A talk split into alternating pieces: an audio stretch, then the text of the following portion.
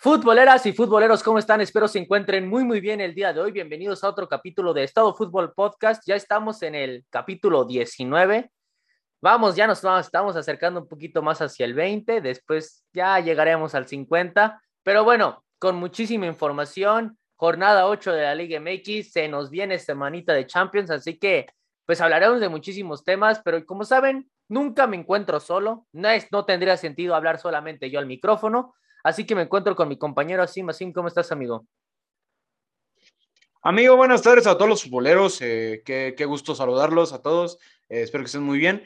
Y semana llena de fútbol, hay que decirlo, agradecido de semana llena de fútbol y no de fecha FIFA, por, por Dios, ¿no? Porque la fecha FIFA como que nos harta un poco, pero sí, todo muy bien, amigo. Sí, la verdad es que hay esas fechas FIFA poco tienen de interesantes, pero ya regresamos a la actividad de ligas europeas, este, sobre todo también lo de Champions, que ya es lo que también ya más estaba esperando después de esta fecha FIFA. Pero bueno, ¿qué te parece si empezamos? No, vamos a empezarle ya con todo y empezamos con la Liga MX y empezamos con Cruz Azul, porque tú y yo narramos ese partido y pues un Cruz Azul bastante, bastante, este, pues no sé, este, diezmado. Sabemos que tenían nueve bajas, puede funcionar, pues sí, como una excusa, no sé llamarlo como una excusa, pero pues sí puede ser una razón de las cuales Cruz Azul no está jugando como quiere.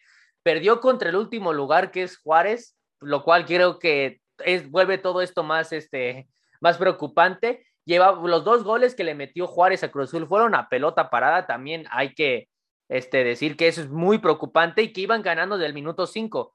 La verdad es que como que en este partido contra Juárez todo le salió mal a la máquina, al menos en los desde el minuto 5 hasta el 90 le salió mal y solo tuvo un remate al arco que fue el gol.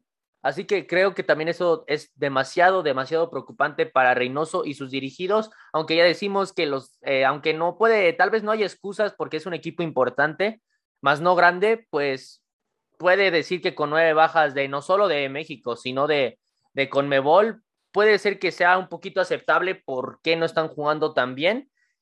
Y pues eso, yo creo que eso es lo, había Juárez bien, al fin se le gana el Tuca Ferretti su primer partido con Juárez, lo cual me gusta.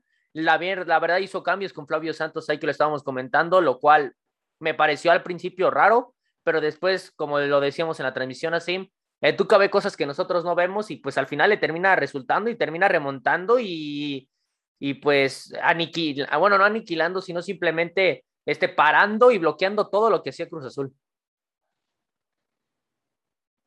Sí, de acuerdo contigo, amigo. La verdad que el Tuca Ferretti hizo un buen parado técnico y, bueno, táctico. Eh, dudábamos mucho del cambio de Flavio Santos, ya que era de los jugadores más peligrosos de, de Juárez, perdón, de Mazatlán ya ando hablando, de Juárez. Y para mí sí que era un cambio que, al menos para nosotros, era raro, pero bueno, allá al final respondió muy bien el cambio. Gana, gana Juárez su primer partido lo dijimos, sumaron de tres puntos, tenían dos puntos nada más. Y bueno, increíble la victoria. Cruz Azul no creo que para preocupar, tanto para, o sea, para campeonitis no creo, pero sí deben de prender los focos de, oye, a ver qué estamos haciendo mal, porque los dos goles son en, en balones parados. Entonces hay que, hay que checar esto bien, eh, lo, lo debe checar muy bien Juan Reynoso y tranquilamente pueden entrar a liguilla, pero depende de ellos para ver qué tanto se lo pueden complicar. Sí, depende de ellos qué tanto se les complica, se les complica. Yo la verdad sí siento que las bajas es algo muy importante. Sí, yo siento que las bajas es algo súper, súper importante, aunque pues decimos que no hay excusas. Pues sí, al menos es entendible que no están jugando su mejor fútbol, pero creo que de todos modos para perder contra el último lugar que llevaba dos puntos, la verdad es que tampoco está para tanto. Sí, de acuerdo, de acuerdo contigo. Lo hablábamos de que Juárez no había tenido esta oportunidad y ahora la logró ante el campeón, un equipo complicado, sí con muchas bajas, pero que no es excusa. Eh, Cruz Azul va a tener un camino difícil, pero no creo que no creo que sufran tanto. Para mí clasifican, no creo que los primeros cuatro, pero clasifican. Tampoco creo que entren, eh, bueno, que vayan a sufrir mucho en el repechaje. Yo creo que entran en los primeros cuatro y llega mínimo, para mí es de los tres candidatos al título. Bueno, se respeta. Yo para mí Cruz Azul sí entraba, pero con el torneo que está dando sí me pone un poco a dudar. Es que yo sobre todo por las bajas que ha tenido siento y que es que decimos, aquí no importa si este, tuviste gran temporada, o sea, gran temporada regular, si te eliminan en el primer partido, pues ya, o sea, todo el trabajo de la temporada regular no funciona de nada. Entonces, yo creo que Cruz Azul, si agarra después de esta segunda fecha FIFA en octubre, un gran, este, una gran inercia, pues si agarra la misma regularidad que agarró el torneo pasado, para mí va a ser campeón y es el máximo favorito a ser campeón.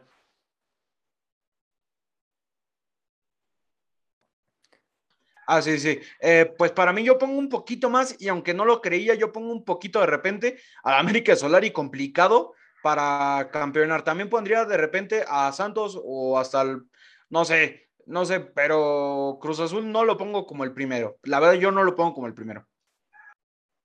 Ah, yo creo que sí. Si agarra buena inercia, como lo decía, si agarraba la inercia que agarró el torneo pasado, para mí va a ser bicampeón. Pero bueno, vamos a seguir con el América de Solari. Porque vaya, vaya que el América de Solari nos tiene, nos empieza a, a, incontentar, pero vaya, contra Mazatlán también. Este, todos decían, es que el América de Solari, 20 puntos de 24, wow. Sí, o sea, o sea, sí, pero ¿contra qué rivales? Ese es el problema. ¿Contra qué rivales está jugando el América? Seis de los ocho rivales que se ha enfrentado el América están en la parte baja de la tabla. Seis de ocho. Así que en esta segunda parte del campeonato viene lo bueno del América. Ahora sí no te vas a enfrentar a Querétaro, no te vas a enfrentar a Atlas, que le ganó a Rayados, bueno, sigue siendo Atlas, que le ganó a Juárez, que le ganó a Mazatlán, que le ganó a equipos de la a, a muertos, vaya, le ganó puro muerto. Entonces, esto también de todos modos, lo importante es ganar los partidos y el América de Solari ha ganado. De todos modos, aunque te toque contra los muertos de la parte baja de la tabla, pues tienes 20 de 24 puntos, lo cual me vuela la, me, explota la cabeza que, qué tanta efectividad tiene el argentino. Y bueno, la verdad es que vi a Fidalgo y creo que vi el mejor primer tiempo del América en el campeonato. Con un este, Mazatlán totalmente echado para atrás. El América de Solari, la Yuna en gran nivel. Benedetti se vio que tenía con ganas. Federico Baños con aún más ganas. Mete el gol Fidalgo que empieza ahora sí, es el goleador del equipo con tres goles. Y pues ahora sí, lo que le faltaba a Fidalgo el torneo pasado, que era el gol. La verdad es que a mí me gustó bastante el equipo de Solari. Eh, Mazatlán, adivina cuántos disparos tuvo a portería. O si al menos tuvo disparos. Adivina cuántos tuvo. No tuvo ningún disparo, compañero. Ningún disparo. Me acuerdo nada más una, pero ni siquiera fue al arco. O sea, me mochó la saca, pero ni siquiera fue de peligro. Así es. El segundo lugar, que es León, está a cinco puntos del América. Y el séptimo lugar, que es Cruz Azul, tiene 10 puntos. Estamos diciendo que la América dobletea al séptimo lugar de la tabla. Lo cual es impresionante el trabajo que ha hecho Santiago Solari. Domina el Mazatlán de principio al fin en todas las líneas, en todos los aspectos, pero como repito, es Mazatlán, es un equipo chico, es un equipo muy malo, que pues debe estar en la parte baja de la tabla, como todos los que se ha enfrentado, eh, quitando a León y a Atlas, que los estoy quitando de esta ecuación ya que están en la parte media o, alta de la tabla. Entonces, pues quitando eso, pues yo creo que es el único asterisco que le pondría yo. El único, lo único negativo es de que pues casi todos son este de la parte baja. Te va a tocar ahora sí esta parte, esta segunda parte del campeonato, enfrentarte a Toluca, enfrentarte a Monterrey, a Cruz Azul, a este a Tigres, entonces ahora sí viene lo bueno, a Pachuca, a Toluca, ahora sí viene lo bueno para el América de Solar y aquí veremos, veremos si es, es tan regular como pues es contra los equipos muertos, que de tomo repito, tiene un mérito, tiene su mérito, pero aquí son los partidos importantes, así. De acuerdo contigo, de acuerdo contigo que América sí le ha ganado equipos que no, no son, hay que decirlo, eh, rivales para, bueno, que son favoritos para campeonar. Son muertos. Pero a mí lo que me sorprende es que estos equipos llamados muertos son los mismos que el aunque sí, ya lo dijiste, Puebla, Necaxa, le ganan a los equipos de, o le empatan a los equipos de arriba, Mazatlán le, ganó a Cruz Azul y no quiero defender a Mazatlán porque Mazatlán, la verdad, el sábado no jugó a nada. en la primera fecha. No, pero, a ver, no, pero espérame, le, le ganó a Cruz Azul y le empató a Monterrey. Puebla le empató a Monterrey también y perdió frente a América. Necaxa perdió contra América, pero le compitió a otros equipos. Entonces, no podemos decir que América no, no hay, no hay que valorar lo que ha hecho, hay que, hay que decir las cosas como son. Han ganado bien y sí, le toca ahora a Santiago Solari lo pesado, esperemos que responda bien, pero el argentino lo ha hecho bien, nada más dos derrotas en torneo regular, eh, en dos torneos, que fue ante Rayados, que dudoso porque fue un penal que no fue, no debió ser. Eh, y contra Toluca, que ahí sí me parece que fue error total de él, de Santiago Solari, porque mandó a equipo B, mandó a muchos jóvenes, de hecho mandó a Colula, jugadores que ya están en Mazatlán, y para mí ahora sí se va a venir lo bueno, y después el Liguilla, que es otro torneo aparte, donde Solari sí o sí, este será su torneo para demostrar de que no se va a quedar en cuarto, sino que puede llegar a la semifinal o hasta la final. Semifinal es una prueba de que, a ver, sí, maduraste de todo, pero si llega a la final o hasta campeona, increíble lo, lo de la temporada del argentino. Yo la verdad es que en la liguilla es donde me va a empezar a preocupar, es donde para mí me van a surgir las mayores dudas con el América. Porque de qué va a servir, y repito, de qué nos va a servir tener todo esto que estamos hablando si va a llegar el octavo lugar, yo suponiendo, ya poniendo que el América va a llegar en primero, pero suponiendo, bueno, cualquier equipo que abajo de la tabla que tú te gane en el primer partido, pues no funcionó de nada. Y ahí es donde el América y los jugadores tienen que demostrar de qué están hechos, y también el técnico. Porque otro torneo, quedarnos en cuartos de final, yo nada más le daría otro torneo a Solari porque son los partidos importantes los que tiene que ganar. Recordemos por qué se fue de Real Madrid, por perder en los partidos importantes, el clásico, el Ajax. Entonces, sí, en, los partidos regulares es bueno, pero en los partidos Bueno, que ya lo andan buscando, no si viste ya entrevistas con, con Solari en España, ya lo andan extrañando algunos en el Real Madrid, que decían que no, que él debió de, haber, de haberse quedado. Pero para mí Solari, eh, yo creo va a cumplir su contrato. Pues no, si has visto que a Santiago Solari ya hasta lo extrañan en España, de que le hacen una, una entrevista, no cómo, cómo se llama el programa, pero le están preguntando que la América de México, que si extrañaba dirigir en Europa, que si extrañaba dirigir a Madrid. Y bueno, yo creo que Solari puede regresar a Europa, pero primero tiene que hacer primero las cosas bien aquí, no tiene que ir a decir que, que América, que sí, que lo ha hecho bien, tiene que campeonar para decir de que, oye, hizo gran trabajo Santiago Solari. Eh, para mí, de tomo, si no llegara a conseguir un título, para mí se queda hasta el final de su contrato, que creo que es hasta el 23, 22, y no, hasta el 23 me parece. Y para mí, te digo, ese torneo puede ser si sigue así Solari de que consigue los resultados no gustando, pero ganando, pues así puede ganar el campeonato y nadie le va a decir que no, al final lo terminó ganando. Y bueno, sería tremenda temporada para el argentino. Así es, esperando y repito nada más que esta segunda fase del torneo lo haga bien. Y si esta segunda fase lo hace igual de bien que la primera, yo sí pondría como primer candidato a la América. Ojo que el miércoles le llega un partido importantísimo el miércoles, una visita a Filadelfia en el partido de vuelta en la Conca Champions. Así que sabemos que el Philadelphia United es un equipo fuerte. Aunque de Tomo le hayas metido dos goles, es un equipo fuerte donde te puede competir. Vas a ir de visita y repito, si el América de Solari pierde el miércoles, va, puede empezar la declive de este equipo, ¿eh? Y espero y me equivoque. Pero yo o al contrario, o al contrario, al contrario puede ser de que ganen y se sientan más motivados a que pueden lograr un doblete. Esperemos y sí, porque si llegaría a su primera final Santiago Solari, en verdad no espero y llegue a la final y no pierda, porque si pierde, para mí es donde empezarían a generar las dudas sobre no ganar partidos importantes. Entonces, esperando simplemente que el América, pues, este, el miércoles consiga un gran resultado. Recordemos que lleva en el global de 2 a 0. De todos aunque ellos le marquen, le marquen dos goles, irían a penales. Y ya en, caso de marcar un gol, este, Filadelfia necesitaría marcar cuatro.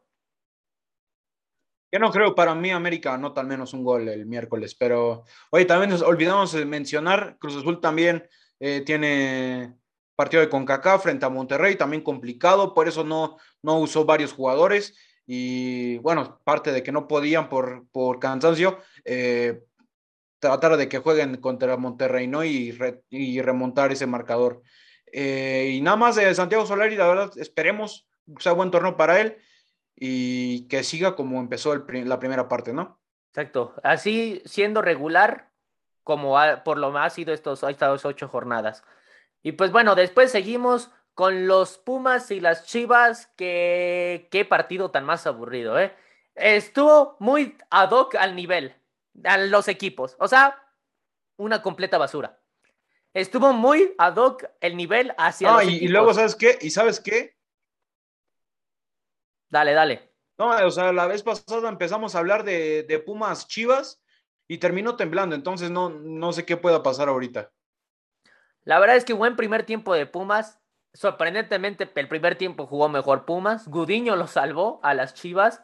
Sorprendentemente, a mí, al menos a mi parecer, Pumas no tenía cómo competirle a las Chivas, o al menos, bueno, sí para competirle, pero no para ganarle o complicarle las cosas. Se las termina complicando. Gudiño salva dos claras, o bueno, dos importantes.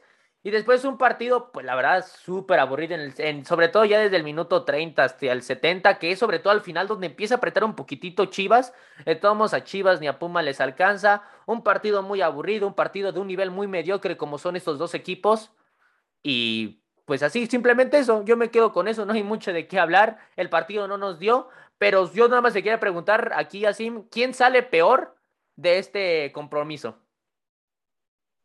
Si te soy sincero, el que salió, el que salió perdiendo para mí fue Chivas y el que sale ganando es Pumas, porque varias gente sí lo decía y no es por falta, faltar al respeto a las dos instituciones, pero hay que decirlo, Chivas hizo que Pumas se viera, que se viera bien, algo que no lo habíamos visto durante todo el torneo.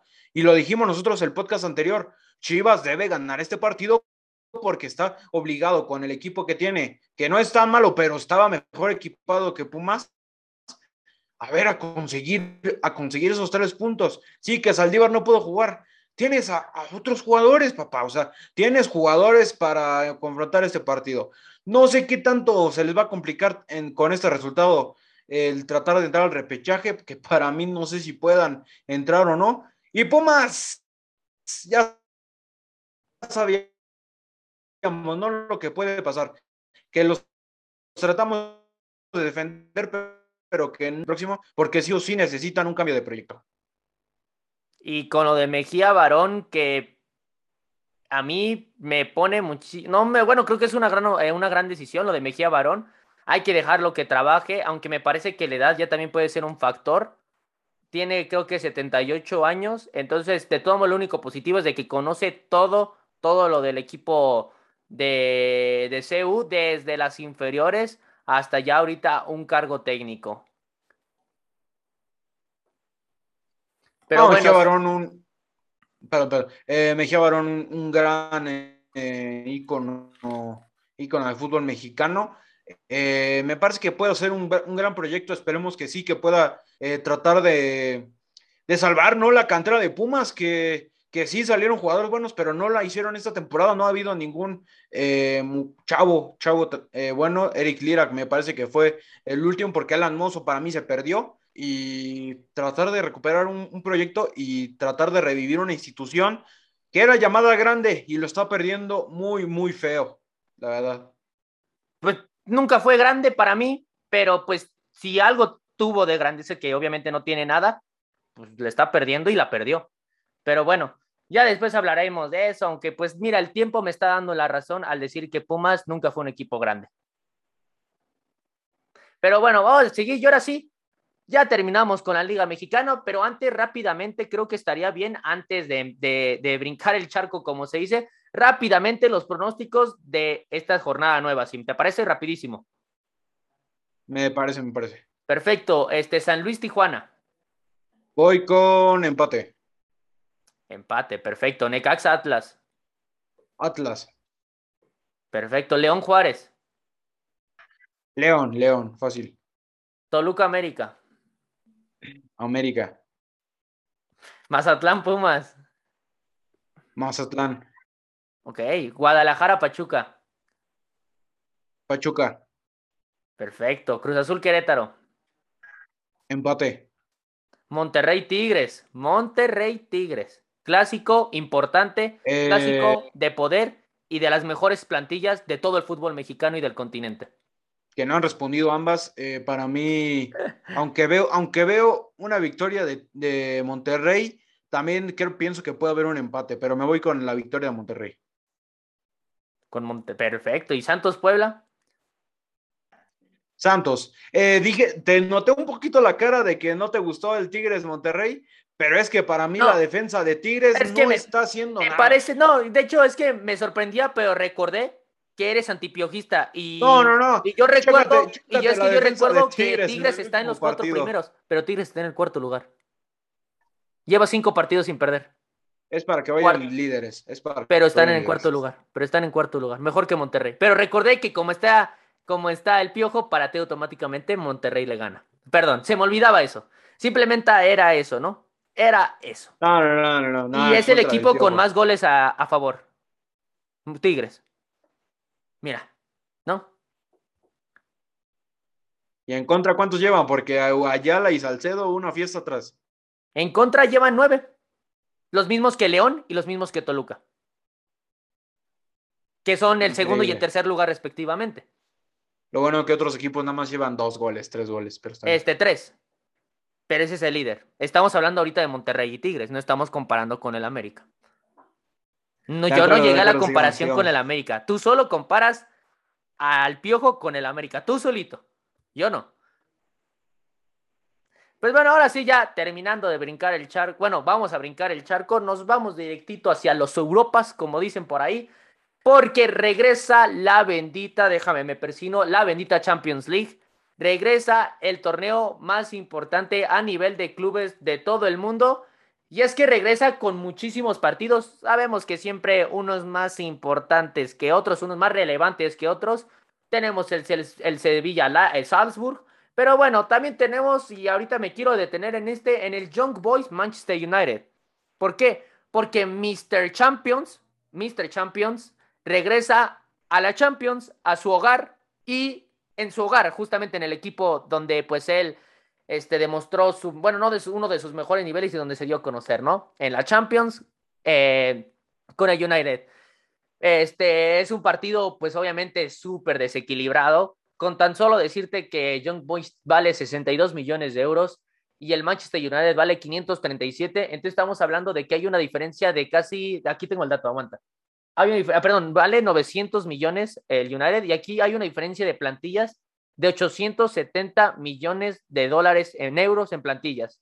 Va a ser un partido muy fácil para Mr. Champions y el Manchester United, que marchan muy bien en la liga, hay que empezar fuerte, hay que empezar ganando, porque ah, para al menos yo no pongo al Manchester United en los tres candidatos para ganar la Champions, al menos yo no los pongo, unos sí, otros no, comenten de todos modos, pero yo no los pongo, pero si quieren al menos estar en los candidatos, yo creo que deben de empezar fuerte desde un principio, sí.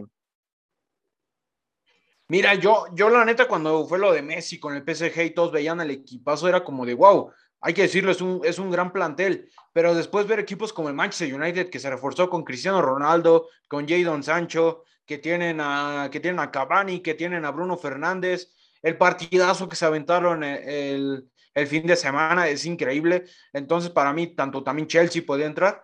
Eh, este partido va a ser fácil, va a ser fácil, hay que decirlo. Si, si, hay que decirlo, si John Boys le hace partido al Manchester United, es por el orgullo del, de Young Boys, no por nada más, no por por su calidad, es por el orgullo. Eh, pero para mí va a ganar fácil el, Manchester United. Lindo partido porque muchas veces llegan a enfrentar estos dos equipos en, en fase de grupos, pero para mí sencillo para el Manchester United. Así es, esperemos si Cristiano tenga un gran partido como fue el, de su debut. Él nos espera. Gol, ¿no? Gol, yo, imagino, me imagino. exacto, él no se anda con rodeos de esperar y de adaptarse a ciudades. Él no. Él luego, luego, a los tres días de llegar a la ciudad, eh, debuta y no 20 minutos. ¿En quién andas pensando, amigo? ¿En quién andas pensando? Él no debuta 20 minutos, sino debuta 90 minutos. Él sí eh, eh, actúa él no solo habla, él sí es un futbolista profesional, es el mejor atleta de todos los tiempos y marca doblete. Entonces yo creo que va a marcar un hat-trick segurísimo mañana. No podía faltar un, podcast sin el tema Cristiano Messi. Pues no, simplemente estoy diciendo que una juega en una liga donde el Paris Saint Germain juega en la Champions y entrena. ¿Sabes cuál es el problema? ¿Sabes cuál es el problema? No, simplemente estoy hablando de las diferencias de uno a otro, la, la ah, conformidad de uno al otro. Messi está donde lo compraron y Cristiano está donde quiere. Diferencias. Para mí, para Simplemente las diferencias. no puedo decir nada. Yo, yo y, la gente que ha escuchado el podcast desde antes, yo era fanático de Manchester United y decía, no, estamos mal. Y ahorita Cristiano Ronaldo está en Manchester United y aparte soy fanático de Messi, entonces soy, estoy feliz, ¿no?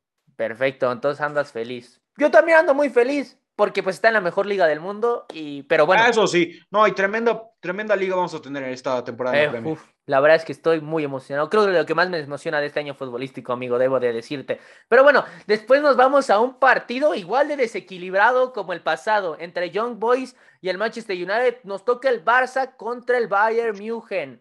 Eh, vaya, obviamente luego, luego se les viene a la mente el partido del que estoy hablando cuando hablamos de un Barça Bayern München. Pero bueno, vamos a decir unos datos que tengo aquí apuntados para decir por qué y para sostener y argumentar ¿Por qué digo lo que digo? Porque no solo hablo por hablar. Eh, el Barcelona y el Bayern München se han enfrentado 11 veces. El Bayern München ha ganado 7 veces de esas, dos empates y dos derrotas. Así que estamos hablando de un, este, un historial muy positivo del Bayern München hacia el Barcelona. Después, la última vez que se enfrentaron el Barça y el Bayern München terminaron 8-2 con Lionel Messi. Ese mismo partido, pues les metieron 8 nada más, ¿no? Pero bueno, no solamente eso. El Bayern ha ganado 18 partidos sin perder de visitante. O sea, cada vez que va de visitante, como esta ocasión al Camp Nou, pues hay 18 veces que ha ido de visitante, no ha perdido, ha ganado todas. Mira que sí, mira que el Bayern sí es muy, muy, muy superior. Y aparte, el Bayern München ha ganado 17 de los 17 partidos eh, eh, inaugurables en la Champions League. Entonces estamos hablando de un historial en todos los aspectos donde el Bayern München le va a pasar por encima al farsa al Barcelona. Un Barcelona que digo, no ha iniciado mal en la liga, no jugó este fin de semana en la liga, no ha perdido tampoco, pero vaya, es un Barcelona muy, muy, muy flojito y con la soberbia de su técnico diciendo que están donde están gracias a él.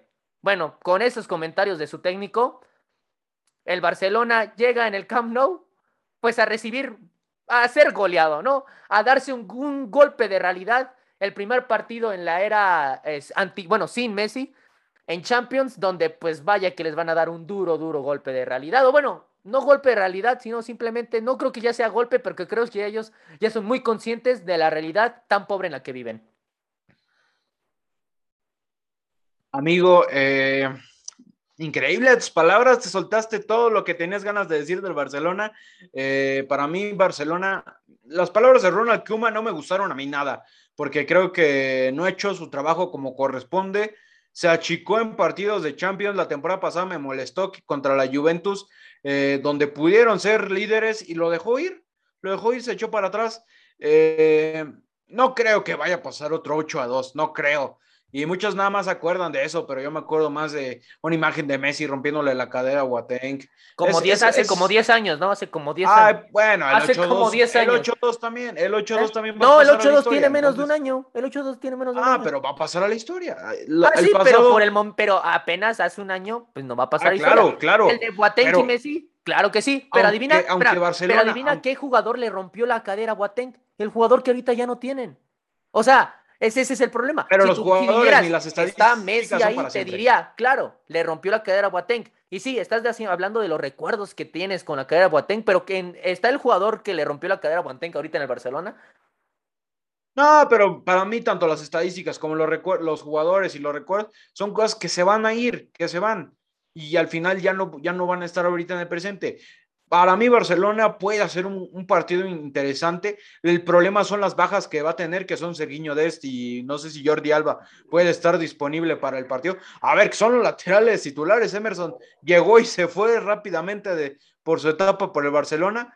Pero para mí, a ver, Sergiño Dest, el, el grande de la CONCACAF, de, los mejores de la ¿Campeón? CONCACAF. ¿Campeón? Pero eh, campeón. Para mí, para mí sí, sí puede ser eh, problemático esto para el Barcelona, pero para no creo que pueda ser tanto problema, no creo que vayan a terminar 8 a 2 en el partido. Para mí puede que Barcelona lo empate o lo pierda por la mínima. Por la mínima. Por, la, mínima? El Bayern le gana 3 a 0 al Barça. Yo me quedo con que mañana va a haber un 2 a 1. No, que, ok, está bien, está bien, está bien. ¿Por la mínima? Sí, sí por la mínima, claro, claro. Sí, claro. Yo creí que ibas a decir un empate porque fue lo primero que dijiste. No, es que mira, me encantaría, pero para mí el Bayern Múnich va a salir como la locomotora que es y el Barcelona se debe de cuidar demasiado de que no le pase el 8 a 2. Yo creo que son más los fantasmas y con en el primer tiempo con que no reciba un gol se van a sentir cómodos. Mediocridad, estamos hablando de la mediocridad del Barcelona. No, no creo. Conformarse de no recibir un gol, pues eso Eso lo, Ante el Bayern eso, Múnich. Eso lo, Ante Bayern decir, Múnich. eso lo tendría que decir Young Boys contra United. No el Barça contra el Bayern. Pues es que es diferente de planteles ahorita. La verdad que Bayern Múnich está superior en plantel. Pero bueno, vamos a ver mañana. Mira, yo también, eh, yo creo que de Tomos el Barcelona va a sacar la garra, va a sacar el factor H, como se le dice. Y yo también creo que no va a haber un 8 a 2. También yo creo que el Bayern no va a ser tan superior. Y creo que de todos modos, yo creo que el Bayern le va a meter. Y mira, yo creo que, ya sea, mi, mi pronóstico así deseado, pues es 3 a 0. Pero también creo que un 2 a 0 no lo veo mal. Sobre todo, lo que a mí me extrañaría es de que el Barcelona metiera gol.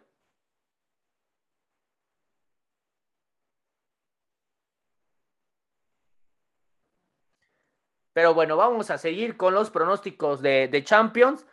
Y nada, vamos a seguir ahora con el Inter Real Madrid. Un Real Madrid que, mira, me, mira, es que fue contra un equipo no tan bueno. Con Néstor Araujo en la defensa, solamente te digo eso. Eh, entonces, pues vaya, y bueno, digan lo que digan. De, todos Néstor Araujo está en el Bernabéu, ¿eh? Está peleando ahí. Pero bueno, un Real Madrid que se vio bien contra el Celta de Vigo. Benzema se vio como siempre se ve. Camavinga me gustó. Vinicius Junior decente, aunque haya metido gol. Decentemente se vio Vinicius Junior. Y a un Inter que igual no ha perdido, no ha perdido en la Serie A. Entonces yo al menos veo un partido muy, muy equilibrado. Ambos vienen bien en la liga. Eh, pues yo veo un poquito mejor al Madrid, al menos en esta última actuación que tuvieron. Y pues el Inter sin Lukaku puede perder mucho en la delantera, pero pues bueno, vamos a ver cómo va. De todos yo creo que el partido va a ser muy este, equilibrado, muy peleado. Y yo creo que aquí vamos a tener un empate porque, mira, el Madrid sabemos que es un Madrid distinto en Champions. Cuando se enfrenta en Champions es un Madrid distinto, no es el mismo. Saca el, pues la sangre y pues lo donde está, está en el lugar donde más como se siente que es la Champions League, es el escenario más importante de, de clubes, ¿no? Entonces yo creo que para mí, iba a decir un empate, pero yo creo que el Madrid lo gana 2 a 1. ¿Tú, amigo? No, yo creo también me voy por un empate. Yo sí me voy por un empate, pero 2 a 2. Yo creo que el Inter puede sacar también la garra y puede que sea un partido entretenido. Yo creo entretenido. entretenido. Yo sí. me voy con un 2 a 2. Perfecto. Mira, también un 2 a 2 no lo descarto. ¿eh? La verdad es que yo también el 2 a 2, si me lo pone, lo firmo. La verdad. Mal no estaría, mal no estaría, hay que decirlo. No, no, sobre todo es que sí, el Inter es el campeón de la Serie A, aunque te digo, vendió a, a, a Lukaku y pierde muchísimo. Lautaro Martínez sigue. Exacto, Lautaro Martínez sigue y todavía tienen varios jugadores, entonces vamos a ver. Pero bueno, después seguimos con el Liverpool-Milan, que es un partido en el que yo también me quiero detener y son los importantes, al menos para mí, los que escogí. ¿Por qué? Porque, bueno, amigo Asim, tú no me dejarás mentir, cuando escuchas Liverpool-Milan en Champions League, se te viene a la mente luego, luego Estambul. Se te viene luego, luego a la mente Estambul, esa final top tres finales en Champions en la historia, segurísimo, sin ningún problema, te lo digo. Entonces se me viene a la mente esa y después en Atenas se me viene a la mente también esa, que ya también gana el Milan. Entonces es un partido muy bonito. Estos equipos han enfrentado solamente en esas dos finales en la historia de la Champions, en esas dos ocasiones. Esta es una tercera, la primera en fase de grupos. Un Milan que ha ganado nueve de sus nueve partidos en la Serie A y también un Liverpool que ha empatado uno, pero ha ganado los demás. Creo que marcha igual en tercero o cuarto de la Premier League, si no me equivoco. Entonces, marcha bien el Liverpool, marca bien el Milan. Es un partido bastante, bastante igualado, aunque yo creo que por la competencia y por el técnico que tiene el Liverpool, que es Jürgen Klopp, y por lo bien trabajado que es este conjunto, se lo va a llevar el Liverpool 2 a 1. ¿Tú qué dices, amigo? Me robaste el marcador, me robaste el marcador. Para mí, hablar de, del Milan es hablar de historia en la Champions. Eh, se le extrañaba mucho al equipo italiano. Eh, por fin, y aparte, con qué partidazo, ¿no? Empezar la Champions, con qué, qué eh, partidazo regresar. Y nada, va a ser muy lindo. Yo también te lo voy a, te lo voy a copiar y también me voy con un 2 a 1. A Perfecto. favor de Liverpool, obviamente. Claro, claro. Los, you never walk alone. Y bueno, mira rápidamente y para cerrar nuestros pronósticos de. Mira, mira, hablando de Champions, no dijimos de Conca Champions. Monterrey Cruz Azul. Bueno, puede ganar todavía, pero nos podemos ir a penales. Eh, Para ti, Monterrey, yo creo que empatan y pasa Monterrey. Perfecto. Para mí, igual empata y pasa Monterrey. Eh, Filadelfia, América. Eh, gana América 2 a 1. estoy en un empate, pero para mí el América va a buscar un gol y de ahí se va a echar para atrás. Entonces el América empata uno a uno. Yo creo que el América va a buscar simplemente un gol y de ahí se va, no, no digo que se va a echar para atrás, bueno, sí, se va a echar para atrás, vaya, lo tengo que decir, así, lo, se va a echar para atrás, pero eso no significa... Sí, va a guardar, va a tratar de quedarse con el marcador. Exacto. Y bueno, ahora sí, rápido, que son varios partidos en la Champions, pero nos vamos a ir nada más con los de mañana. Sevilla-Salzburg. Eh, Sevilla. Sevilla. Young Boys, Manchester United. Manchester United. Ya los dijimos. Manchester, Lille, Wolfsburg. Uh, Lille, me voy con el Lille. Yo me voy por un empate.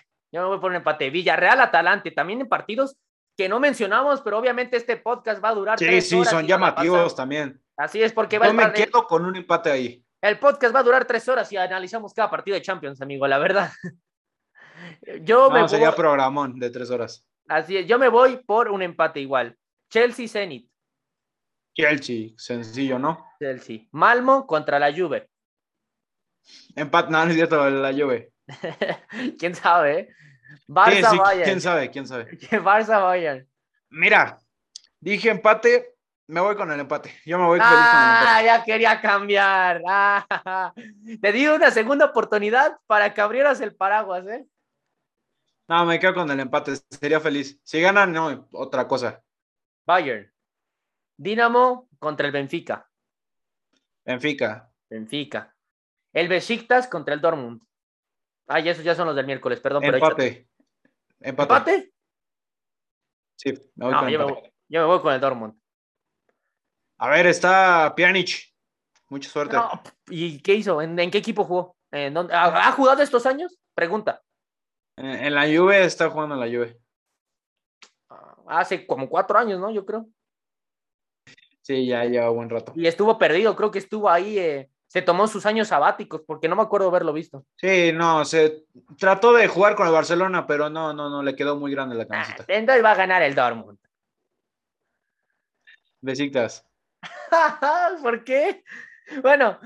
No, dije empate, no dije empate, pero ¿por qué un empate?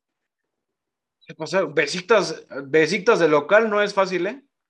No, ningún equipo turco es fácil, pero ¿Besiktas? ¿En no, serio? empate, empate, empate, empate, perdón, empate. ¿Empate? Empate, me quedo con un, hasta te digo, dos o dos. Bueno, aquí nuestro compañero que hasta los exjugadores del Barça los infla y los pone como si fuera un jugador que le puede empatar al Dortmund, pero bueno. A ver, dije que Atlas podía ganar a Monterrey y pasó. Pero, o sea, eso todavía es algo más probable. Puede pasar, puede pasar. En el fútbol puede pasar mira, cualquier cosa. Mira, me voy a reír, la verdad, si es un empate, me voy a reír, pero bueno.